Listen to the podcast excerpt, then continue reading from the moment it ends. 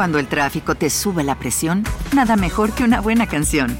Cuando las noticias ocupen tu atención, enfócate en lo que te alegra el corazón. Y cuando te sientas mal, un buen médico te ayuda a sanar.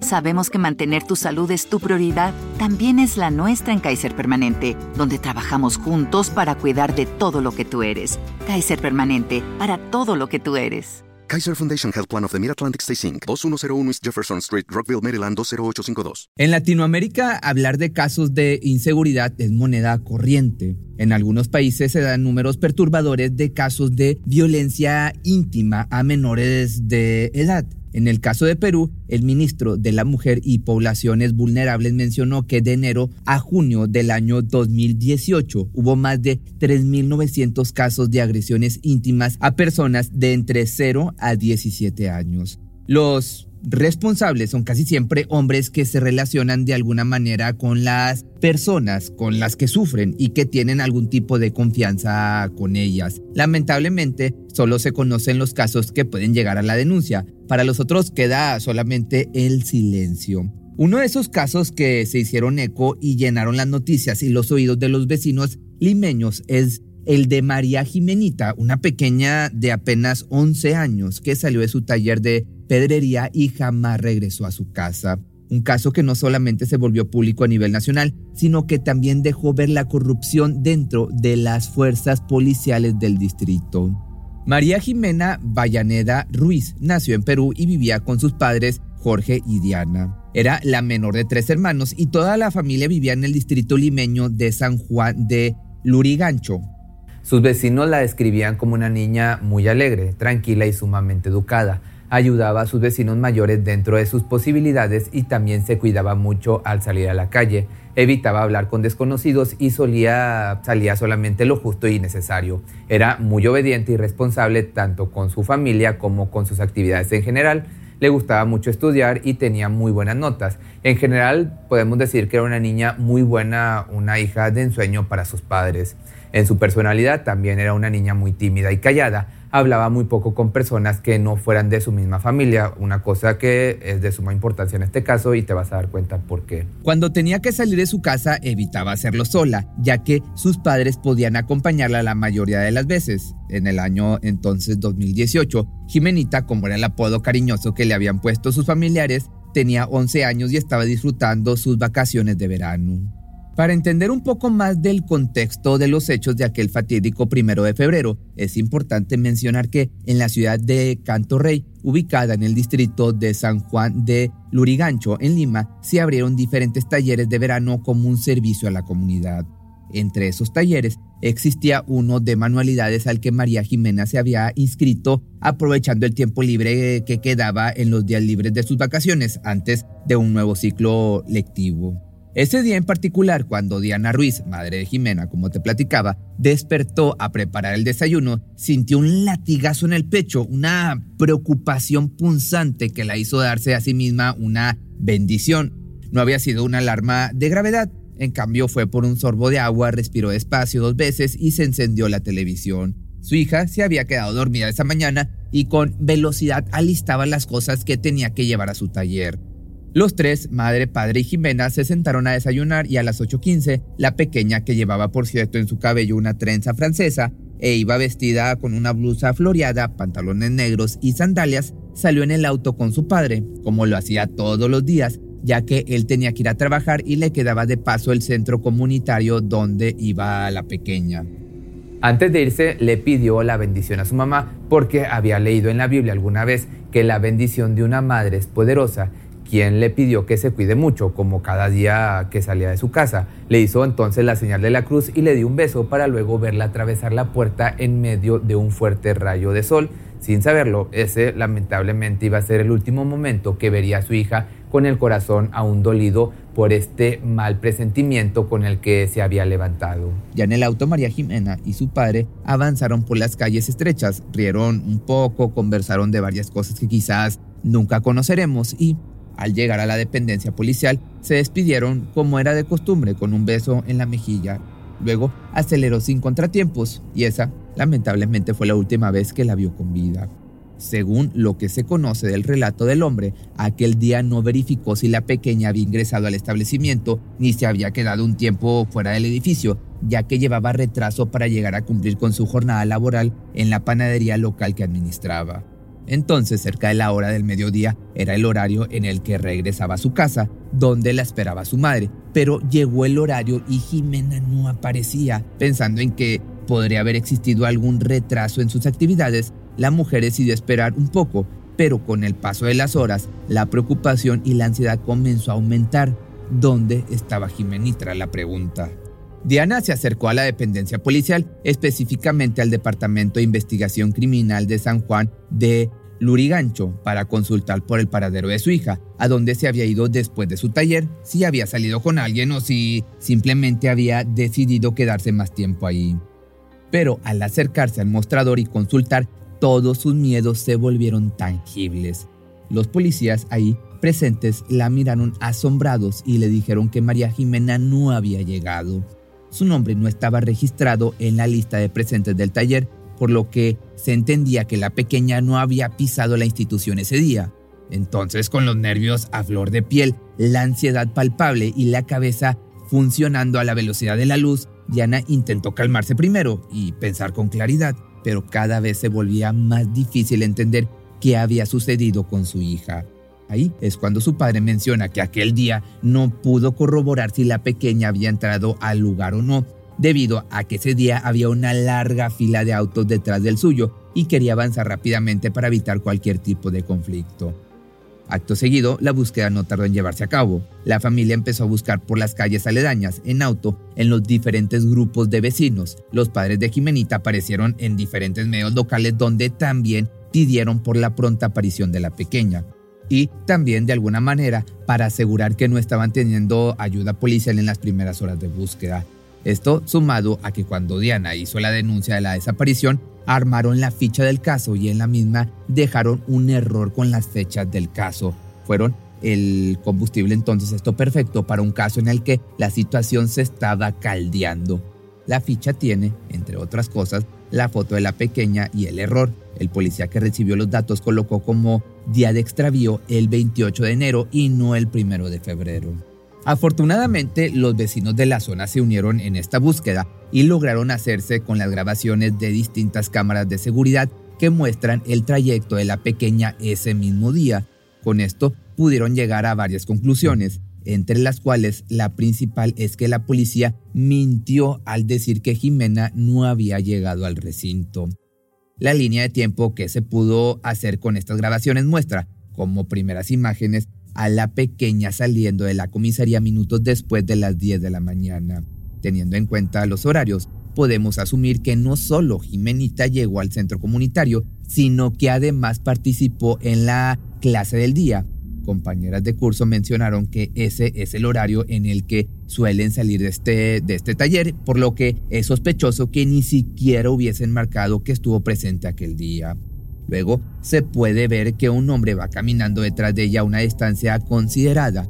Este hombre fue el primero en ser considerado sospechoso por la policía, pero tiempo después se vería a otra persona a la que no debemos sacarle el ojo de encima, se trata del hombre que pasa andando en bicicleta a través de estas imágenes. Si bien en un comienzo se puede tratar de algo normal, ya que a simple vista es un hombre que se está transportando, minutos antes de que pasara Jimenita, se lo puede ver en reiteradas ocasiones pasar por el mismo lugar una y otra vez, lo que puede dar a confirmar que este sujeto estaba revisando el lugar, tal vez comprobando o buscando sitios para quién sabe qué. Entonces en las imágenes podemos ver pasar a la pequeña caminando por el costado del parque y nuevamente se ven en escena las dos personas que son consideradas sospechosas. El hombre que va a pie desaparece de la imagen y no vuelve a ser visto, pero algo sucede con el hombre de la bicicleta. Por un instante sale de escena, pero luego vuelve a ser visto, esta vez con la niña subida a la bicicleta también. La niña se ve tranquila en general, por lo que podemos suponer que subió por voluntad propia, pero Aquí la pregunta es, ¿qué pasó para que Jimenita se subiera sola? Sabemos que la pequeña no hablaba con extraños y sabía reconocer el peligro. Las grabaciones también nos muestran que ambos pasaron por el parque en dos ocasiones diferentes y en la segunda vuelta se ve que la bicicleta dobla en una esquina y después de esto se les pierde el rastro completamente. De esta manera las horas pasaban, los nervios y el miedo y aparte la ansiedad no dejaban de estar latentes en este caso que ponía en vilo a toda la comunidad, hasta que al día siguiente, 2 de febrero, entre las 5 y las 6 de la mañana, se hizo lamentable un hallazgo que levantaría todas las alarmas de los vecinos. Un hombre en moto se acercó a los vecinos para comentarles que había pasado por la esquina de un lugar abandonado y notó que había fuego. Curioso se acercó al lugar para ver qué era lo que estaba sucediendo, ya que podía ser un fuego peligroso que necesitara ser extinto inmediatamente y al acercarse notó que en medio del fuego se hallaba un costal que contenía algo parecido a un maniquí. Al acercarse más se dio cuenta que lamentablemente no se trataba de un objeto inanimado, sino que era una persona real que estaba siendo cremada en ese lugar. Rápidamente fue a buscar a la policía para que tomaran cartas en el asunto, ya que la sede se encontraba cerca. Los oficiales lograron apagar el fuego con extintores. Ahí notaron que dentro del costal se encontraba el cuerpo de una inocente y comenzaron a sospechar que se tratara de Jimenita, pero por supuesto nadie quería confirmar esto. En ese momento, Diana recordó ese latigazo en el pecho del desayuno anterior y se echó otra vez la bendición antes de acercarse al lugar para reconocer el cuerpo. Lo primero que notó esta madre es que el cuerpo calcinado poseía una trenza francesa igual a la que su hija tenía en el cabello antes de salir de su casa. El terror más grande para esta familia se estaba volviendo real. Jimena había perdido la vida de la forma más cruel que se podía conocer y ahora solo quedaba iniciar la investigación y hacer hasta lo imposible para atrapar al culpable de este acontecimiento.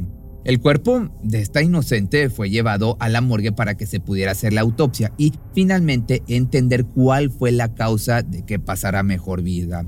Los resultados dieron que Jimenita había perdido la vida porque le cortaron la respiración de forma mecánica con un agente constrictor, lo que nos hace suponer que fue que le cortaron la respiración con una soga, un cordón o una tela directamente al cuello donde tenía hematomas. También tenía escoriaciones en diferentes partes del cuerpo y una herida de gran tamaño en su pierna derecha. Lamentablemente también tenía indicios de haber sido abusada íntimamente y se pudieron recuperar muestras de ADN del cuerpo de la menor. Mientras esta investigación se llevaba a cabo, por otra parte, se estaba reconociendo a la persona que se veía en la bicicleta en los videos que habían recuperado los vecinos. Se trataba de César Alba Mendoza, un sujeto que ya tenía antecedentes bastante cargados con delitos de abusos.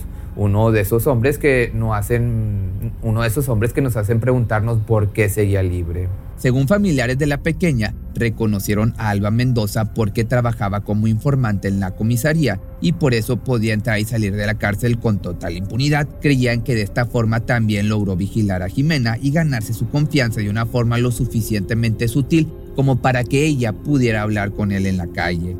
Ya de por sí, como te dije previamente, era extraño que la pequeña hablara con el hombre sin conocerlo y todavía mucho más extraño que se subiera su bicicleta de la nada. Esto también se suma al pensamiento de por qué los oficiales dijeron que la pequeña no había llegado al centro comunitario para su clase o por qué pusieron mal la fecha de su desaparición. Todo concuerda en un caso enorme de corrupción de la seguridad.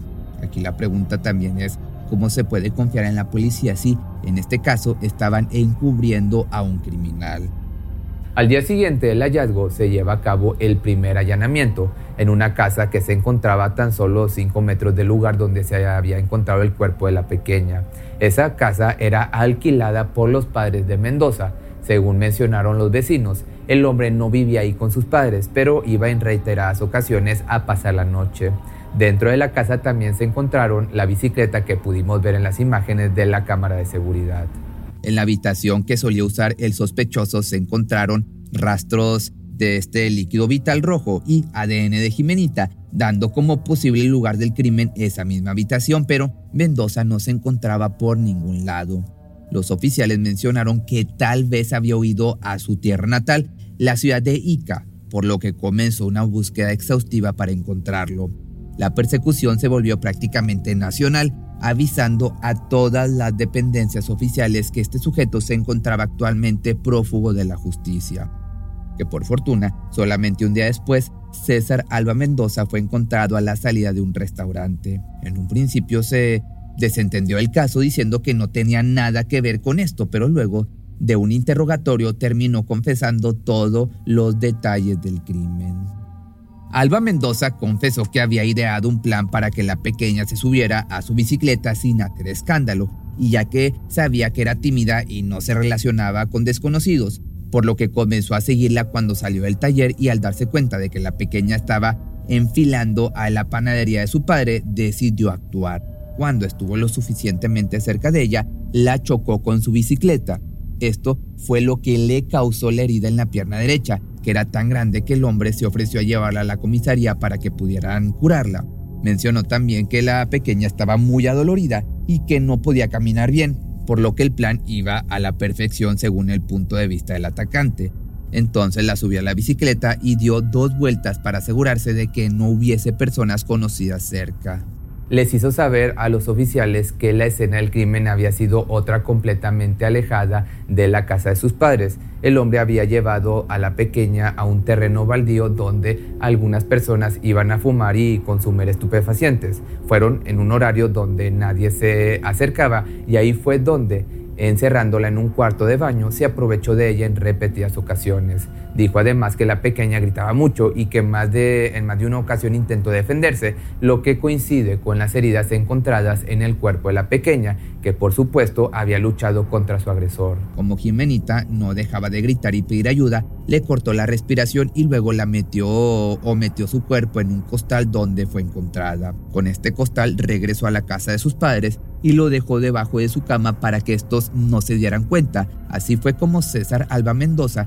continuó con su vida normal ese día y por la noche regresó a dormir con el cuerpo sin vida de la pequeña debajo de su cama. Al día siguiente, por la mañana, decidió que era el momento ideal para hacer la fogata y dejar el cuerpo ahí, para eliminar cualquier prueba que lo delatara. Lo que le pasó a Jimenita fue la gota que rebasó el vaso en un país donde la inseguridad es moneda corriente. La gente de todo el país, cansada de estos casos de inseguridad latente, salieron a las calles a pedir justicia por la pequeña y por todas las personas que han sufrido abuso íntimo y también por las familias de estas personas o de crímenes similares. Se pidieron también condenas más estrictas para los abusadores y para las personas que arrebatan vida y por supuesto el despido inmediato de todos los policías de la dependencia de San Juan de Lurigancho, quienes estaban encubriendo al responsable. Que con respecto a César Alba Mendoza, se dictaron nueve meses de prisión preventiva mientras se continuaba con la investigación y también para que el hombre preparara su caso. En estos nueve meses su historia cambió cientos de veces y esto solamente sirvió para entorpecer la investigación y alargar el tiempo de prisión preventiva. Aseguró de igual forma que no actuó solo, pero que no daría el nombre de sus cómplices hasta que no se cumpliera con una lista de requisitos que tenía. Se tomaron de igual forma muestras de ADN de diferentes personas que se creía que podían estar involucradas en este acontecimiento, pero todo fue para despejar dudas en la investigación. Finalmente, después de idas y vueltas con la justicia, el 31 de diciembre del año 2018 se hizo pública la condena para este abusador y responsable de haberle quitado esas ganas de vivir a la pequeña Jimenita. Dos cadenas perpetuas, una por cada crimen cometido. En Perú, la condena máxima es de 35 años y pasando este límite, el caso debe volver a ser estudiado y analizado, por lo que el victimario puede o no salir de la cárcel. En este caso, César Alba Mendoza debe pasar 70 años en prisión como mínimo para poder tener una revaluación de su caso, que seguramente se va a morir antes. Al ser un delincuente reincidente no tendrá posibilidad de libertad condicional. Esto, además de ser justicia por la vida de Jimenita, también es justicia para otras dos víctimas de Alba Mendoza, una pequeña menor de edad y una mujer mayor de edad, a las cuales sus denuncias pasaron por debajo del radar y jamás fueron tenidas en cuenta. Esta condena de igual manera no devolverá la felicidad a la familia Bellaneda Ruiz, pero al menos evitará que haya un caso más a manos de este sujeto. Pero si te gustó este video no olvides seguirme en mis redes sociales y te voy a dejar aquí un pedazo de la canción, de mi canción. Por ti límites de mi timidez. Te quisiera buscar, pero solo si quieres. Y nos escapamos una noche como aquella. ¿Te preocupas por tu familia? Entonces, ¿por qué darles solo huevos ordinarios cuando pueden disfrutar de lo mejor? Eggland's Best, los únicos huevos con ese delicioso sabor fresco de granja, además de la mejor nutrición, como 6 veces más vitamina D, 10 veces más vitamina E y 25% menos de grasa saturada que los huevos regulares, además de muchos otros nutrientes importantes. Así que, dales los mejores huevos. Eggland's Best, mejor sabor, mejor nutrición, mejores huevos. Cuando el tráfico te sube la presión, nada mejor que una buena canción. Cuando las noticias ocupen tu atención, enfócate en lo que te alegra el corazón. Y cuando te sientas mal, un buen médico te ayuda a sanar. Sabemos que mantener tu salud es tu prioridad, también es la nuestra en Kaiser Permanente, donde trabajamos juntos para cuidar de todo lo que tú eres. Kaiser Permanente, para todo lo que tú eres. Kaiser Foundation Health Plan of the Mid-Atlantic Stay Inc. 2101 East Jefferson Street, Rockville, Maryland 20852.